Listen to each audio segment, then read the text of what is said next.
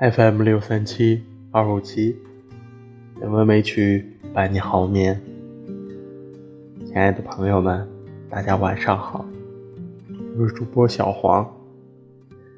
今天是二零二零年五月十二日，欢迎您如期来到《美文美曲》第两千零一十期节目。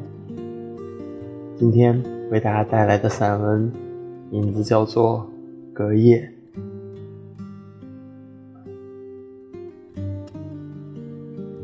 临近半夜，忽然雨就来了。雨打在尚未合上的签字书页上，它伏在桌上打了盹。雨珠敲打玻璃窗，喊醒了他，顺道也敲破他那模糊的梦境。时间。一向像飘忽的女鬼，含了怨的。他不能确定适才的梦境会洗刷什么样的冤屈。如果不醒来的话，那么雨的法锤敲醒他，又暗示现世还沉埋着什么样的冤屈呢？在这样深的夜里。时间像个女鬼，他从书上忽然读到：“等待令人老吗？还是曾经过于绚烂的年华，在抵挡不住一些风霜雨露之后，所有的华彩都灭了？他仍旧回到年华之前。”那一个朴素的女生，只是回不去当初了无轰炸的雪地。譬如水吧，无论何等惊涛怒浪的行旅，水还是水。但缘起时清澈，在阳光下泛出温暖的白烟。如今染了尘意。且冷的毫无血色了，这就是老的。他捻熄大灯，只留一盏盈盈的暗灯。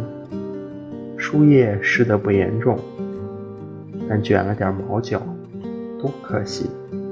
他想，这一页写的挺精彩的。他屁股的红线。仍然依偎在签字旁边。时间像个女鬼，其中的一句这么写着：“他的红线也就牵到此，想赠给那名女鬼一条御寒的红丝巾。”展开的书不就是一方卷字的碑吗？碑石在过去大一点。就是桌灯投射的光影了。他想，这是月光吗？特地照在他的沐浴，对他说：“过去的川花小径是我的眉批，那时的你多么年轻，不厌烦的走来走去，像一排签字。现在，我。”终于要告诉你签字的意义了。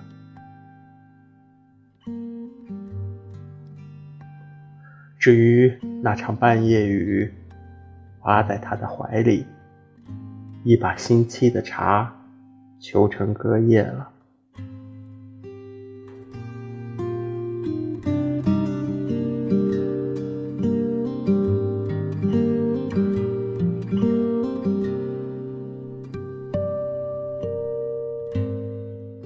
今天的配乐是心愿，希望这优美的音乐能够伴你好眠。